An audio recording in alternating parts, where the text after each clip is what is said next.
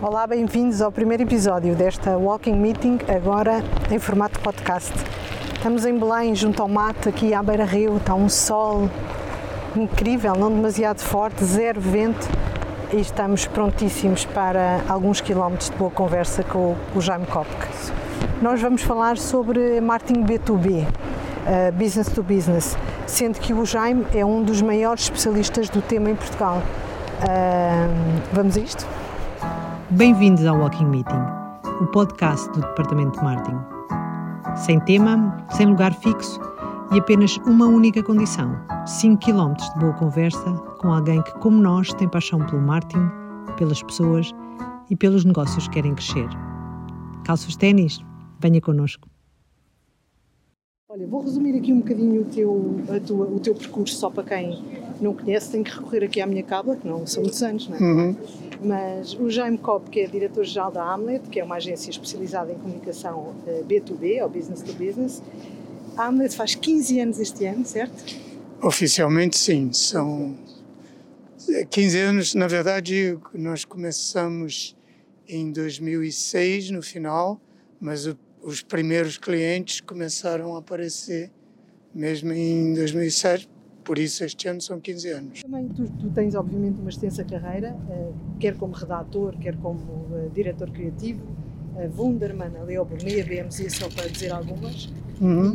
e, e, começaste a tua carreira na verdade como professor e, e, formador, não é? Portanto também esse bichinho de ensinar está aí. Como professor, sim, eu, a história da a publicidade, na verdade, no início foi é, um, um escape e um casamento de conveniência, porque eu não sou daquelas pessoas que desde pequenininho sabia que, que ia ser publicitário, porque adorava ver anúncios. Não foi de todo o meu caso.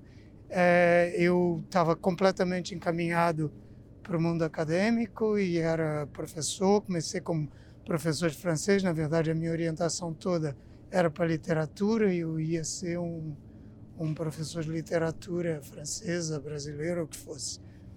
E mas nessa altura as condições de trabalho dos professores estavam particularmente mais uh, no Brasil.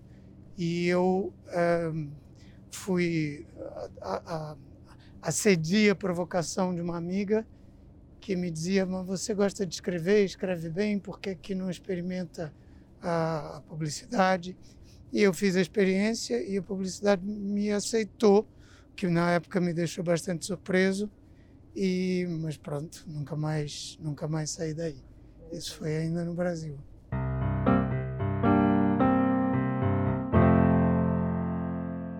Hamlet é comunicação business to business, com 15 anos, talvez, sem dúvida, a primeira uh, empresa que se posicionou claramente nesta fatia de mercado. Explica como é que chegaste aí e como é que tiveste a coragem de deixar a fatia maior do mercado fora. É, foi um pouco é, por ter. Foi na sequência de ter estado. É, nas agências ditas eh, generalistas ou tradicionais, ou advertising, ou como é que elas chamam hoje, que eu já também não sei. Mas está tá em, em, em, grandes agências, na escala do mercado português, e ver que o mercado das agências é, era cada vez mais um mercado que estava encolhendo e que era exprimido e que havia poucas oportunidades para para se fazer um trabalho realmente de qualidade, brilhante, eram muitos cães a um osso, por um lado. Depois, é, acho que foram três ou quatro coisas que me passaram pela cabeça. Uma é que eu tinha estado é, cinco anos como diretor criativo da Wunderman. A Wunderman foi para mim, é, representou a descoberta do marketing direto, que foi uma revolução na minha cabeça, foi uma uma descoberta incrível, a qual eu devo muito, um, mas ao mesmo tempo me mostrou o problema de uma de um mercado organizado por disciplinas é, que levava, principalmente nos grandes clientes que têm os budgets definidos e mais ou menos engessados, é, levava a uma compartimentação do trabalho que não me fazia sentido, que era muito se se eu, anunciante, é, descobrisse no meio do processo que precisava de uma campanha principalmente baseada em marketing direto, por exemplo, não podia fazê-lo porque isto, aquele budget já estava alocado a outra agência e já havia contratos e, e, e pré-definições que impediam de se fazer o que era lógico naquela situação. Portanto, não isto... era bem ter o consumidor ou até a empresa e o negócio no centro, era mais a fragmentação por disciplina, não é? Exatamente. E eu sabia que eu queria. Eh, a outra consideração foi: as agências vivem dizendo aos clientes que se posicionem, que tenham posicionamentos claros, mas depois eram todas iguais, a não ser nessa divisão, que eram organizadas por disciplina, mas dentro das agências de publicidade. É, posicionavam-se todas mais ou menos da mesma maneira, umas mais criativas, outras menos, umas é, faziam mais o que o cliente queria, sem discutir muito, e outras menos. Mas, é, mas em termos de como se posicionavam, diziam todas o mesmo: nós fazemos tudo. O que o senhor quiser, ou a senhora quiser, a gente faz. Serviço completo, como as lavandarias. É, então, e, e eu sabia então que queria fazer uma coisa que não estivesse, que tivesse um posicionamento claro e que não estivesse compartimentado por disciplina. E eu não fazia ideia do que nessa altura, mas então comecei a pesquisar e na verdade o que o que me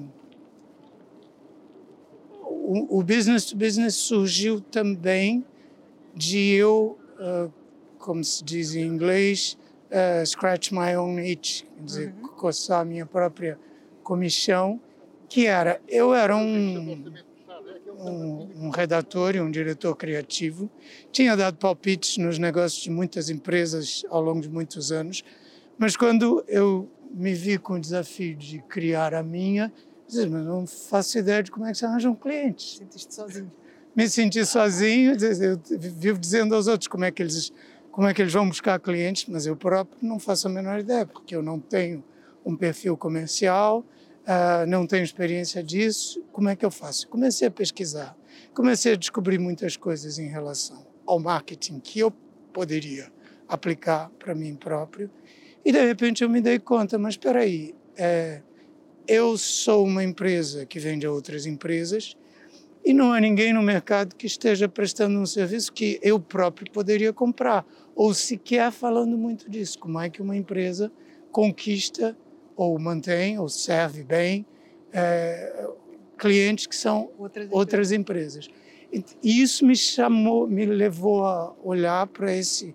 Existe o business to business, que é uma coisa que, obviamente, antes, ao longo da carreira, eu já tinha trabalhado, cliente business to business ou necessidades business to business dentro de clientes de grande consumo, mas.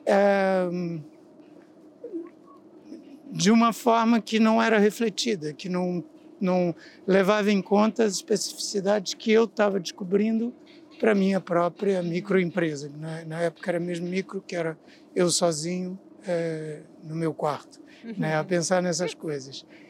Um, isto também foi um fator. A, a história de deixar de lado a maior parte do mercado isso é muito corajoso, Jaime, porque nós passamos a vida a dizer isso, nós marketeers, não é? Dizer segmentação, diferenciação, eh, decisão, estratégia não é mais do que tomar uma decisão e dizer que sim umas coisas e não outras. Todos os dias encontramos gente que não consegue dizer que não a nada. Diz, bem, Exato. eu sou B, tu B, mas. Eh, portanto, é muito corajoso alguém que vem de dentro e que sabe estas coisas todas dizer assim: não, não, esta fatia maior e até mais atrativa, diria eu, não é? Mais enche mais prémios Cla claramente de, de, de, revistas da especialidade, tu deixaste de, de fora, não é? Isso é, pá, é tremendamente corajoso e firme. Sim, houve, houve uh, uma crítica que eu às vezes recebi nas agências onde eu trabalhei, é que eu era muito racional e muito teórico, que eu levava aquilo que, que eu lia nos livros muito a sério. Mas eu pensava, mas se não for para levar a sério, para que, que eu vou aprender essas coisas nos livros? Né? Ou eu concordo que isto faz sentido e então vou aplicar, ou eu não concordo e então vou dizer isto não faz sentido e vou ignorar. Neste caso especificamente, é, foi daqueles em que eu resolvi provar do meu próprio remédio. Se eu andei aconselhando isso a outros, não tem de ser tudo para todos, né? Eu, para que que eu quero o mercado? Houve uma vez um, uma metáfora que eu que eu ouvi é, num podcast qualquer que achei muito engraçada, que é você deixar de fora uh, a maior parte do mercado. É a mesma coisa que e achar isso ruim. É a mesma coisa que aquela pessoa que está mergulhando no mar e de repente pensa, mas eu por estar aqui nesta praia estou deixando por fora a maior parte do oceano. Eu não estou aproveitando as outras praias que existem neste momento. E a vida é isso, né? A gente está naquela praia, está naquela praia. Se eu aproveitar aquela praia, ela é mais do que suficiente para mim. Ou seja, eu ainda me ressinto de ter pouca concorrência neste mercado que eu trabalho que eu acho que é imenso. Porque constitui, uh, acredito, não tenho os números completamente fiáveis, mas acredito que é o mercado, digamos, que é a parte maior eh, do tecido empresarial de qualquer país. Num país que tem poucas marcas de grande consumo próprias, como Portugal, e que tem uh, a importância que tem em Portugal as pequenas e médias empresas, que são quase todas business to business, né? Ignorar esse mercado é uma coisa esquisitíssima, no mínimo. E, já, e, e que balanço com 15 anos e até mais, como estavas a dizer, uh, achas que tomaste a decisão certa? O que, é o que é que te surpreendeu? O que é que ajustaste? Como é que tem sido caminho depois dessa decisão? Ou seja, tem, tem, tem trazido o retorno que tu esperavas? Eu acho que tomei a decisão certa e, e todos os anos eu, eu mais ou menos refaço essa pergunta. Será que eu continuo mantenho esse posicionamento ou será que eu procuro outra forma de, de, de, de escrever e de vender a Hamlet ao mercado? E eu tenho chegado sempre, não quer dizer que amanhã não vai mudar, mas tenho chegado sempre à mesma conclusão. Por enquanto, isto continua sendo o Blue Ocean que era há 15 anos. Um, isso tem uma vantagem e uma desvantagem. A vantagem é que haver pouca concorrência é sinal de que o mercado é difícil. Né? Não é o, o, Ter concorrência ajuda, somos mais a puxar na mesma direção isso faz o mercado crescer. Também, além de ser um sinal de que aquele mercado é apetecível, então vale a pena concorrer. Né? O fato de ainda parecer um posicionamento pouco atraente para outras empresas que não teriam aqui uma objeção que sempre teve na minha cabeça essa opção foi a, barreira à entrada aqui é zero. Quer dizer, quem quiser se posicionar como business to business pode se posicionar pelo menos afirmando isso. Vai ter a, a competência para o fazer num primeiro momento é outra história, mas também não acho que não é nada que não se adquira com, com alguma tranquilidade. Um, no entanto, é, e é isso que eu estava dizendo, quer dizer, apesar de ser um mercado difícil, continua a ser isto que a gente está ouvindo é o painel aqui da, do mate. É, que, que eu que, eu estava dizendo que apesar das dificuldades de ser ainda um mercado difícil e eu já posso explicar por que que é difícil, continua a, a ter muitas oportunidades, pelo menos na escala uh, portuguesa e na escala onde, em que eu trabalho. Né? Acho que por que, que continua a ter muitas oportunidades? Porque é um mercado que está muito por fazer. A maior parte das empresas é, business to business que teriam é, dimensão e ambição para precisar de boa comunicação de marketing e para ter condições de fazer, não fazem ainda. Não fazem de forma sistemática, profissional, organizada. Hum? Por outro lado, isso, isso mesmo é a dificuldade, porque essas empresas não estão, a maior parte delas, não está ainda consciente dessa necessidade, embora isso esteja a mudar de uns 3, 4 anos para cá com mais velocidade, porque o tema entrou na moda internacionalmente. Fala-se muito mais de business to business do que se falava quando, quando eu comecei com a Hamlet. Um, não estão conscientizadas e não estão treinadas. Não têm não tem o hábito, não tem o reflexo, não tem os mecanismos preparados, não tem os orçamentos. Muitas não têm sequer um departamento de marketing uh, maduro, estruturado. Né? Muitas não recorrem ao departamento de marketing da Inês.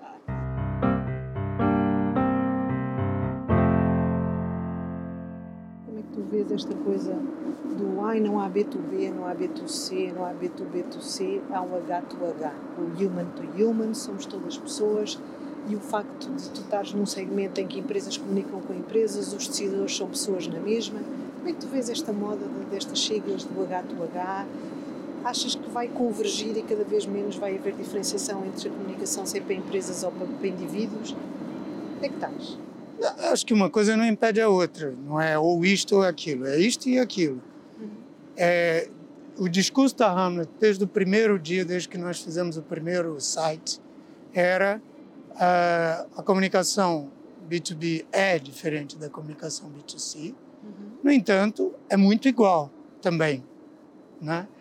E por que, que é muito igual? Porque no fim você é, você fala com pessoas e os, os decisores são pessoas e essas pessoas não mudam de personalidade é, quando estão no supermercado fazendo compras para sua casa ou quando estão fazendo compras para a empresa, por exemplo. Não mudam de personalidade, mas mudam de comportamento em algumas coisinhas. Uhum. Né? O que, que são é, essas coisas? São, por exemplo, o fato de as decisões serem muito mais colegiadas, coletivas, o fato de que essas coisas vêm nos manuais, uhum. né? que são que são decisões necessariamente mais ponderadas, que são é, decisões coletivas com cadeias de decisão e de prescrição mais complexas. Né? Estamos a falar sempre de um espectro, né? que as compras B2C não são todas iguais. Certo. Comprar um gelado não é a mesma coisa comprar um carro ou uma casa, né? e comprar uma, uma, umas resmas de papel na Staples para, para a minha empresa não é a mesma coisa que comprar um sistema, um, um software, um serviço de comunicação, um software de gestão uma máquina industrial. São coisas diferentes, mas dentro desse espectro, a típica venda B2C é mais, sim, mais racional, sim, mais ponderada, sim, exige mais informação, eh, tem uma componente política mais importante, todas essas coisas. Isso tudo vem nos manuais. O que normalmente não vem nos manuais, pelo menos com a ênfase necessária, é que os manuais insistem muito que a compra é muito racional no B2B. Uhum. E essa é a minha é a minha grande discordância. A compra não é racional em lado nenhum. Aliás, nenhuma decisão humana é racional. É, nós, em determinadas é, decisões, quer B2B, quer B2C, sentimos a necessidade de é, racionalizar muito mais as nossas decisões. Uhum. Né? Um, e óbvio que os fatores racionais pesam mais numa compra B2B, mas em última palavra eu vou decidir por aquilo que me inspira confiança. É, eu vou dec... trabalhar com aquela pessoa. Eu sinto muito que as pessoas eh, com quem falamos é uma questão de, de, de, epá, de feeling, de, de, quase de energia até que é. Eu revejo-me no discurso desta pessoa, eu, eu, eu penso como ela, eu quero ouvir mais, eu confio nela nele. Sim, eu quero trabalhar com a mesma na equipa dela. Há, há quem diga que numa reunião de venda uh, B2B, 90% do tempo é a ganhar a confiança e depois os 10 é que são a vender. E portanto, de facto, é primeiro criar, estabelecer essa, essa relação que é tudo menos racional. É eu gosto ou não gosto. Sim, e isso é uma constatação tão antiga. Porque havia nos anos 60 aquela, aquela coisa que depois foi reutilizada em vários contextos, ninguém nunca foi despedido por comprar IBM. Por que, que ninguém nunca foi despedido por comprar IBM? Porque isso, o que, que isso tem de racional? Né? Se eu comprar IBM, mesmo que o concorrente seja melhor, objetivamente, eu faço a minha planilha de Excel e vejo os fatores todos, eu chego à conclusão de que o outro é melhor. Mas tem ali um fator de confiança e tem um fator político que se o outro que me parece melhor der errado, a, a culpa é minha se, o, se, se a compra IBM que eu fizer é, der errado, eu comprei IBM. Eu sim. fiz, eu fiz sim, o melhor que se podia fazer. Foi uma exceção, eu comprei a marca mais conhecida. Quando falei com o meu chefe sobre ela, ele sabia o que era, eu não tive que explicar o que era a marca. Isso leva-me a uma questão que eu observo muito também no meu dia a dia, que é a notoriedade em B2B é uma coisa, ou seja, no B2C ela é, ela é fundamental. Ou te conhecem ou então tu não existes. No B2B isso não é levado tão a sério, porque obviamente tem que ser construída de forma seletiva, não é? Se eu só vendo uh, máquinas industriais, pois eu só preciso falar com os compradores de máquinas industriais e é mais difícil construir seletivamente, não é? Fazer a tal pesca à linha. Mas parece sempre um pormenor. Sim. Há, há, pessoas, clientes e projetos que me perguntam: mas porquê que isto não está a dar certo? Eu disse: primeiro fator, nem sabem que você existe. Durante acontece isto milhares de vezes, que é a notoriedade parece que é um detalhe no B2B. Há um anúncio da Macro Hill dos anos 50 que é muito famoso, que é aquele de um, de um sujeito olhando para a câmera sentado numa cadeira de escritório, dizendo: Eu não conheço a sua empresa, eu não sei quais, eh, o que, que ela representa, eu não sei em que, que vocês acreditam, eu não conheço o seu track record, seu histórico, uh, eu não, nunca ouvi falar de vocês, o que era mesmo que você tinha para me vender? Isto é o copy mais genial que existe, é dos anos 50. E que simplesmente dizia, e na altura estava vendendo aquilo que ainda não se chamava marketing de conteúdos, mas que hoje se chama marketing de conteúdos, que era uma, uma editora profissional, né, uma editora para o mercado Técnica. industrial, com técnico, com, com, que dizia você tem que publicar mais vezes nas nossas publicações uh, para se tornar conhecido o suficiente para que essas perguntas não tenham que ser feitas, para que você possa concentrar na venda do seu produto, nos argumentos. Porque o, o, o pressuposto da notoriedade está tá, tá garantido. E é lógico, o que é diferente é a escala da notoriedade que é necessária. Porque é óbvio que se eu vendo é, Coca-Cola, né, para pegar numa marca que você gosta, é, eu tenho que ser conhecido por toda a gente. Quando se diz toda a gente, é mesmo toda a gente, os 7 bilhões que há por aí. É, quando eu vendo máquinas industriais, eu agradeço é, não ter que chatear pessoas que não têm o menor interesse no meu, meu produto. Mas ainda assim aquilo. eu devia ser capaz de uh, uh, segmentar o mercado de potenciais compradores e garantir que dentro desse, dessa fatia toda a gente me conhece. toda a gente um pouco mais à volta, né? um pouquinho mais. Um bocadinho mais, sempre com um bocadinho de chance, exatamente. A Coca-Cola tem 99% de notoriedade e nem toda a gente bebe claro. bebidas refrescantes. Portanto, uhum. há, há sempre um bocadinho de desperdício, digamos assim ou pessoas que provavelmente amanhã possam ter essa necessidade e a maturidade está lá. Mas isso é outra coisa que eu sinto muito, que é dados, não há. É, não sei se tu conheces, já, já deparaste uma empresa B2B que tenha medida a sua notoriedade. Não, é muito raro, até porque... E outras medidas, não é? Os dados também nesse, neste, neste segmento são mais, são mais... Eu diria, é muito raro, mas a resposta mesmo não, não, não conheço, yeah. né? pelo menos aqui em Portugal nunca ouvi falar. Eu acho que isto tudo tem a ver também com a escala dos mercados que nós estamos a falar e com a percepção de que qualquer investimento aí ainda é uma coisa muito que dá muito medo. Eu acho que as pessoas desconhecem e pensam que isso, uh, isso é um estudo durante três meses que me vai custar 20 mil euros. Não é? Há tantas formas de medir a notoriedade, até, até, com ferramentas internas de medição de notoriedade, não é? É, é? Eu sinto muita falta das métricas e dessa disciplina dos dados. Tu dizes que tendencialmente no B2B a decisão é mais racional, mas quando perguntas pelos dados, enquanto que em, em B2C tens mil e um estudos e mil e um gráficos e todos os dias olhas para o mapa de vendas e sabes que quem te comprou, se foi com o pé esquerdo ou com o pé direito, e, e, no B2B há de facto uma deficiência de informação baseada, de dados de informação, é, é um bocado contrassenso, não é? Claro, porque para, para não parecer que todos os, os decisores dessas empresas business to business são uns totós, uns incompetentes, isto tem uma razão de ser. Né? E a razão de ser é que a, o marketing foi criado pela necessidade das empresas de grande consumo de comunicarem, e foi criado no final do século XIX com essas características, das empresas de grande consumo de, de comunicarem realmente com massas muito grandes.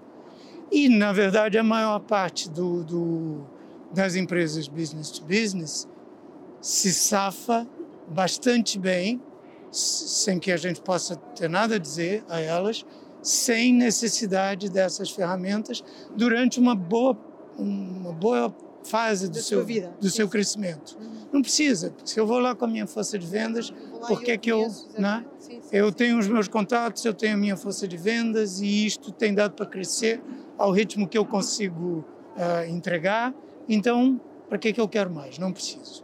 Agora, começa a ser eh, discrepante e não fazer sentido quando você, por exemplo, tem ambições de conquistar o mercado internacional, ah, ou mesmo quando você começa a ter uma internamente uma concorrência ao contrário, internacional, e de repente derruba os preços. Isso é uma coisa que a gente tem visto repetidamente acontecer em Portugal, com as sucessivas crises, 2008, 2013, não sei o quê. O mundo vai ficando cada vez mais globalizado e há pressão sobre os preços e essas muitas empresas se veem o que, que eu faço agora? Sem dúvida. Mas mesmo eu aí, acho que mesmo uma empresa sendo muito pequena e sendo como tu começaste, tu no teu quarto, acho que começar com uma cultura e com um mindset de informação é muito importante. Ainda que a primeira informação seja eh, quantas pessoas é que eu liguei este mês e quantas me atenderam e com quantas reuniões eu consegui marcar. Claro. Ou seja, eu percebo perfeitamente a realidade e a escala, acho mesmo que não, não é naturalmente uma questão de incompetência, de todo, é uma questão de mindset. Sem Sim. dúvida, é? E de pensar não que, ó, que eu posso ir buscar o marketing por duas por duas razões. Uma porque eu sinto necessidade e eu, eu tenho a pressão da necessidade. Então eu não posso mais viver sem É isso. sempre um problema que leva. É? Com a, com a minha pequena escala, na verdade, foi isso. Não é? Porque eu, eu não posso viver sem marketing, eu não tenho força de vendas, eu não posso viver sem marketing. E muitas empresas pensam, como eu tenho força de vendas, não tenho esse problema. Então, mas a outra, a outra dimensão é a oportunidade. Quer dizer, se eu com esta estrutura que eu tenho, eh, com a força de vendas, eu consigo isto, se eu juntar eh, uma ferramenta para, de alguma forma, sistematizar, industrializar, tornar isto mais Ou até alimentar a minha simples. equipa de vendas, porque às, às vezes, na maior parte dos casos, é absolutamente complementar, não é? Mas quando eu digo industrializar é exatamente isso. Aquilo que, eu, que a minha força de vendas tem de fazer manualmente, eu posso criar sistemas para que seja feito automaticamente e com ferramentas de muito maior alcance para libertar tempo e energia delas de maneira que possam se dedicar às fases finais em que são indispensáveis, a fechar as vendas. E não tenham que fazer todo o trabalho do pré-venda, que é o que muitas vezes acontece. Ó Jaime, tu, é- tu és um caso, a Hamlet, não tu, mas a Hamlet é um caso em que o Casa de Ferreira Espeto de Pau não se aplica. Vocês levam a sério, e acabaste de falar nisso, o marketing de conteúdos, quando provavelmente ninguém ainda estava a pensar nisso. Tens o teu podcast, que é para mim um, um grande exemplo de qualidade, de relevância e de consistência. Estava a ver, estás no episódio 43, caramba, 43, ou seja, fazer manter a consistência é desafiante e nós falámos algumas vezes sobre isso. Tens a Universidade B2B, tens obviamente o teu blog, o teu, desculpa, da Hamlet, bastante ativo, tem e-books publicados. Fala-nos lá dessa vossa estratégia e dos frutos que ela dá e do trabalho e da energia que também, também aplicam nela. O que é que está por trás do vosso marketing de conteúdos, que é impecável do meu ponto de vista? Obrigado. Eu, neste momento, tenho que, tenho que dizer que é um momento específico, desde mais ou menos o Natal, em que a máquina está um pouquinho lenta para o meu gosto, nós estamos produzindo menos, porque a estrutura é pequena, mas e, eu- realmente é, da, é daquelas coisas é, que foi uma consequência da necessidade e de ver que havia uma oportunidade, que havia uma possibilidade de eu responder à minha necessidade de ir angariar clientes com os meios que eu tinha. É, isso eu comecei a, a, a newsletter da Hamlet acho que em 2010. né? Qual foi o processo? Eu entre a, a criação da da Hamlet e e esse momento eu tinha é, dedicado muito tempo a estudar é, muitos autores e gurus, entre aspas, do marketing online, alguns mais banha da cobra que outros, uns muito sérios e muito bons, apesar de terem uma linguagem a qual grandes empresas torceriam o nariz. Mas exatamente o fato de torcerem o nariz a esse tipo de pensamento revela muito sobre as oportunidades que elas, é, que elas deitam fora. Porque esse, esses, dizer, essa, essa linha do, do marketing online, como se desenvolveu, muito popularizado desde os anos, nessa fase, desde 2003, 2004, por aí, né? já tinha começado um pouco antes, mas foi aí que esteve realmente um boom são grandes herdeiros do marketing direto, são, são é, pessoas que é, vêm dessa linhagem, descobriram que o marketing online é a, a, uma continuação do marketing direto com meios muito mais é, poderosos, né? É, e que é, tinham como público-alvo, e têm como público-alvo, pequenas empresas e muito empreendedores, que houve um boom de empreendedorismo em todo lado, uhum. com as sucessivas crises que mandaram muita gente para a rua, é, e de repente essas pessoas descobriram quem é, este, é, todos esses empreendedores, todas essas pequenas empresas que estão a surgir, estão órfãs, não há conhecimento para elas. Elas vão imitar as grandes empresas e vão fazer tudo errado. E eu estudei muito isso e muitas das coisas que eles que eu aprendi aí com Ken McCarthy, com Perry Marshall, com Dan Kennedy, com toda a linguagem muito hard selling e muito, às vezes, esquisita que eles têm, aprendi a, a valorizar essas ferramentas. Então, uma delas, particularmente, o, o e-mail marketing. Mas, em geral, aquilo que depois todo mundo passou a conhecer como marketing de conteúdos, né? que é simplesmente o princípio é mantenha-se visível sendo útil. Uh, mantenha-se visível e crie sua autoridade sendo útil. E uh, isto vai alimentar o seu funil. E se você depois montar o funil mais ou menos, com, com, com, com um mínimo de, de, de bom senso e sistematização, as coisas vão acontecer. E é o que nós temos procurado fazer, que é, que é com reflexões pessoais, que é com é, técnicas é, de como fazer isto ou aquilo, como fazer e-mail marketing, como pensar nos seus preços, ou coisas mais filosóficas sobre as culturas das empresas e tudo isso, é, é traduzir a nossa experiência de forma que ela possa ser útil a alguém. Uma vez estás no mercado, principalmente sozinho, não é? Do B2B, de educar, de, gerar conhecimento, de plantar perguntas na cabeça das outras pessoas, de mostrar que isso é possível, não é?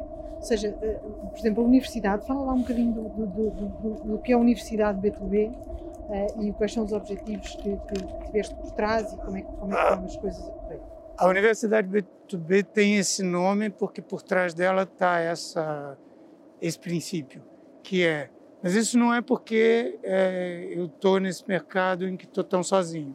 Eu diria que em qualquer em qualquer mercado em que a gente esteja a falar de vendas complexas e decisões é, lentas, em que é preciso tal confiança que você é, precisa conquistar, educar o seu potencial cliente para para aquilo que você é, vende para aquilo que é único na, na, sua prestação de serviço, na sua empresa, na sua marca. É, deveria ser a base de tudo. Né?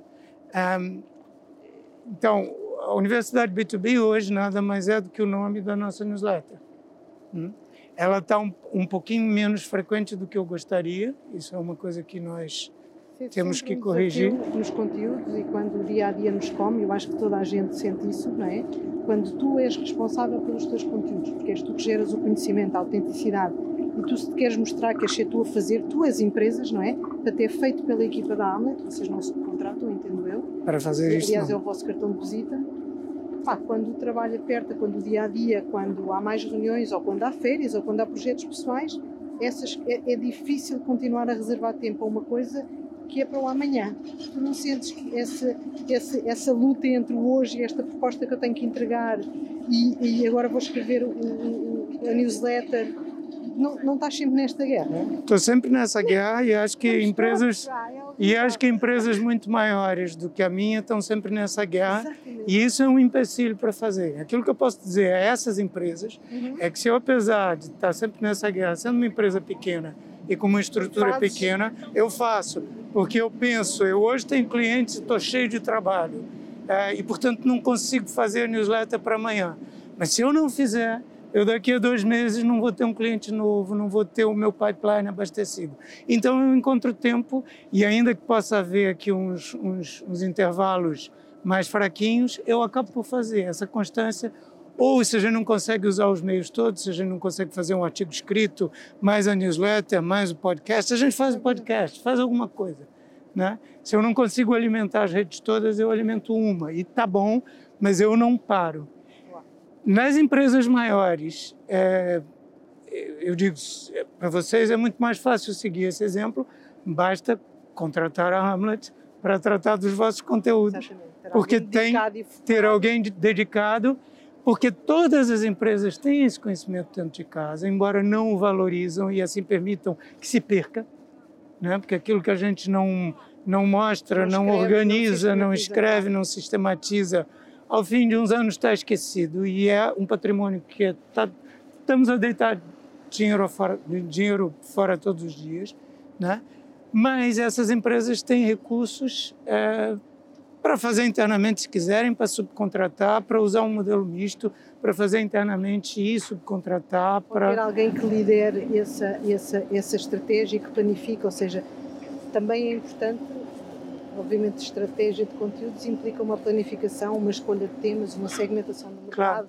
o saber o que é que interessa ao target, não é? Se tu queres dar alguma coisa que seja útil, a primeira coisa que tens que perceber é com quem é que eu quero falar e o que é que lhes é útil, não é? certo. Esta planificação exige muito tempo e às vezes não se consegue fazer em casa e pode-se de facto pedir alguma ajuda e, um modelo misto como agora, como agora estavas a falar.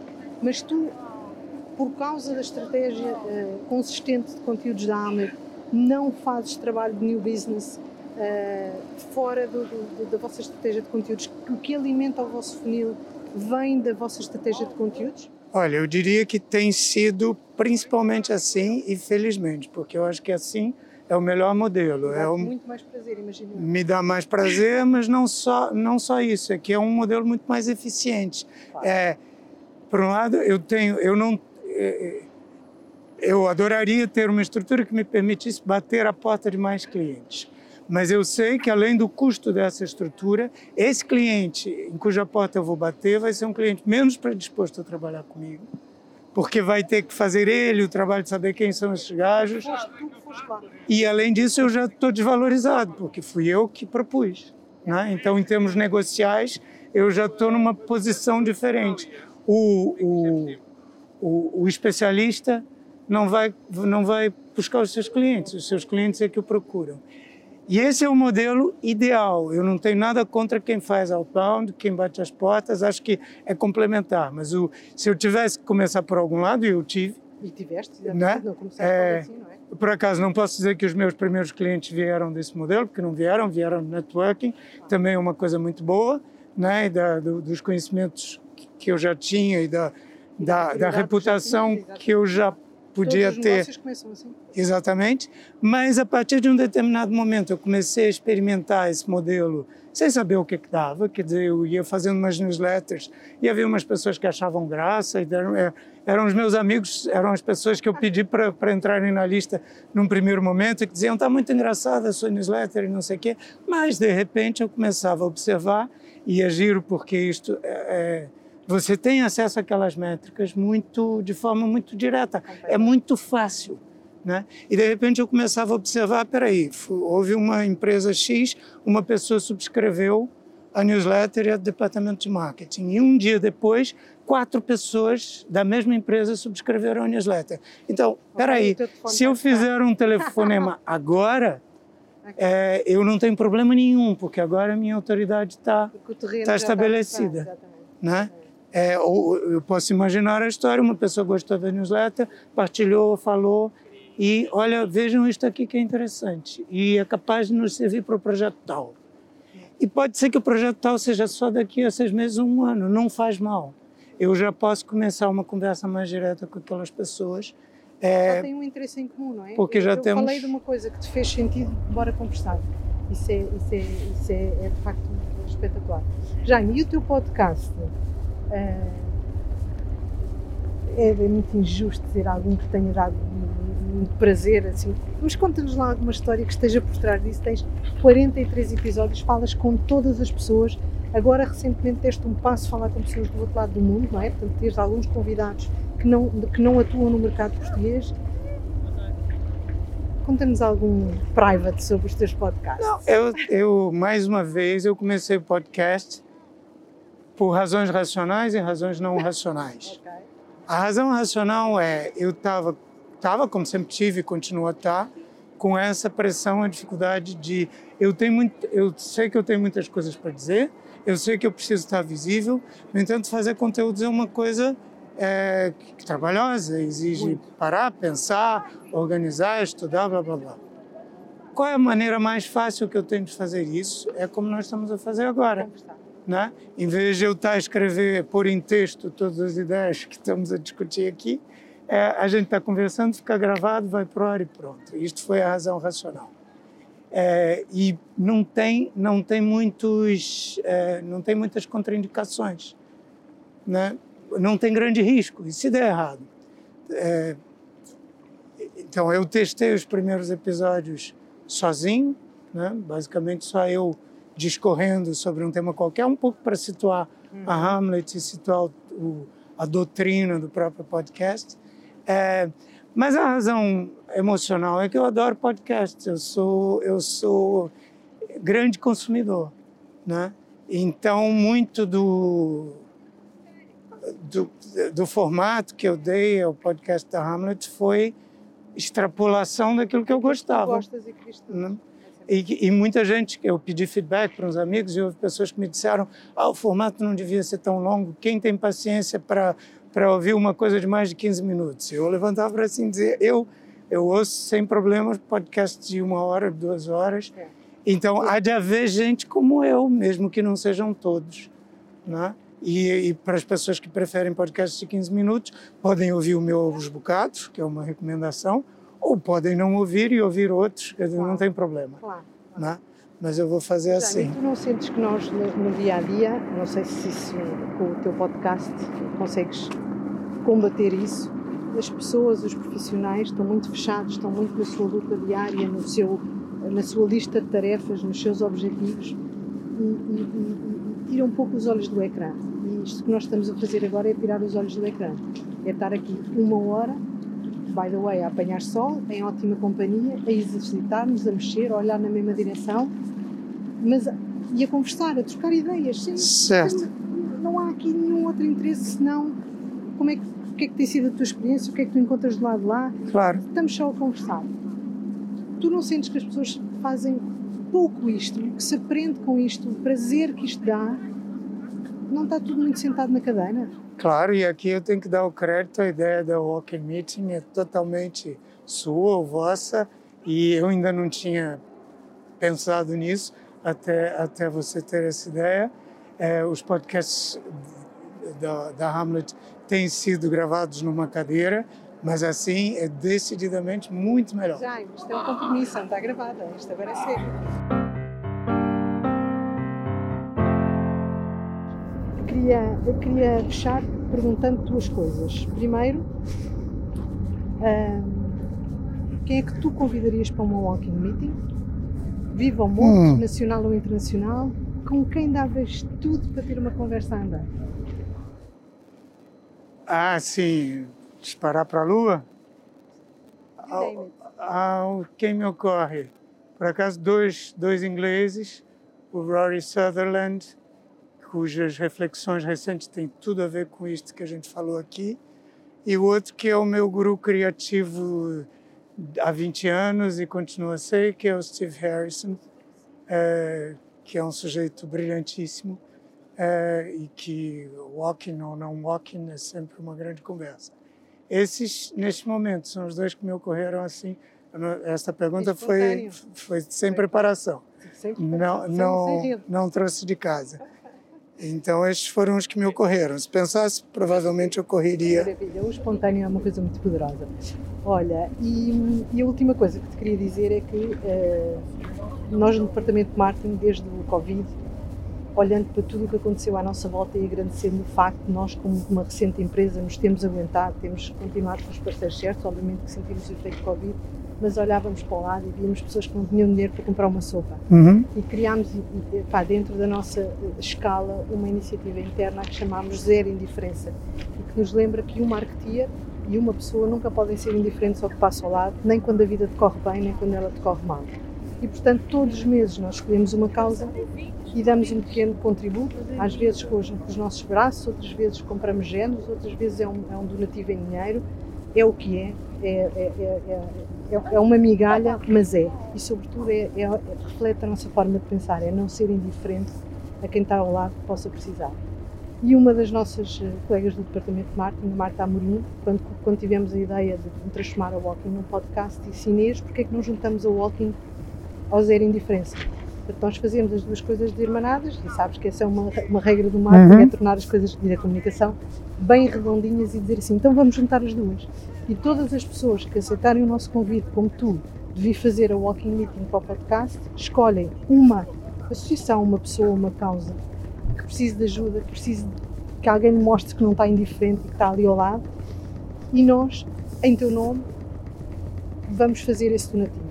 E o que nós estabelecemos foi que contabilizamos os quilómetros, certo? Fizemos 3 quilómetros praticamente, contabilizamos os quilómetros, transformamos isso em euros e fazemos o donativo. E essa, gostaria de saber quem é que tu gostarias de apoiar? Quem é que... Bem, eu, eu vou dizer duas, mas uma delas não é por donativo, porque eu nem sei se eles, se eles aceitam donativos uh, e estão precisados disso especificamente. Mas uh, aquela para qual que quando você me, me pediu para pensar nisso, eu pensei nas entidades que eu apoio. Uma das entidades que eu apoio é a Anistia Internacional. Okay. Elas fazem um trabalho indispensável, né? Uh, e pronto, merece merece atenção e tal. O outro, o, a, a, outra entidade que eu, cuja contribuição eu acho que é simplesmente que se preste atenção ao trabalho que faz, porque é um trabalho muito importante, muito bonito, que se chama Comparte, é, que é uma, uma entidade que está muito focada no trabalho de integração dos imigrantes é, e que tem por trás uma, uma filosofia é, de, de pensar o que é essa intervenção social de maneira a não criar dependências e a valorizar a valorizar quem recebe o contributo não como um receptor passivo, mas como um interveniente da, da, daquela, daquela ação que melhora a sociedade inteira.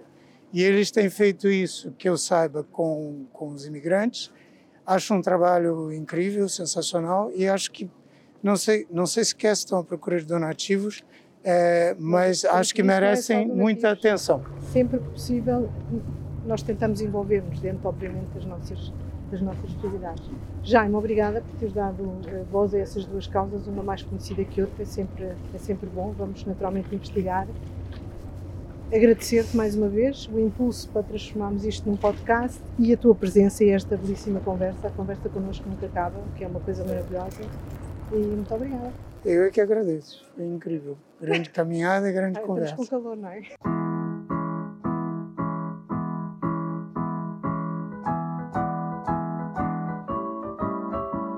Terminamos assim o primeiro episódio do podcast Walking Meeting, hoje com o Jaime Kopk e a falar de marketing business to business.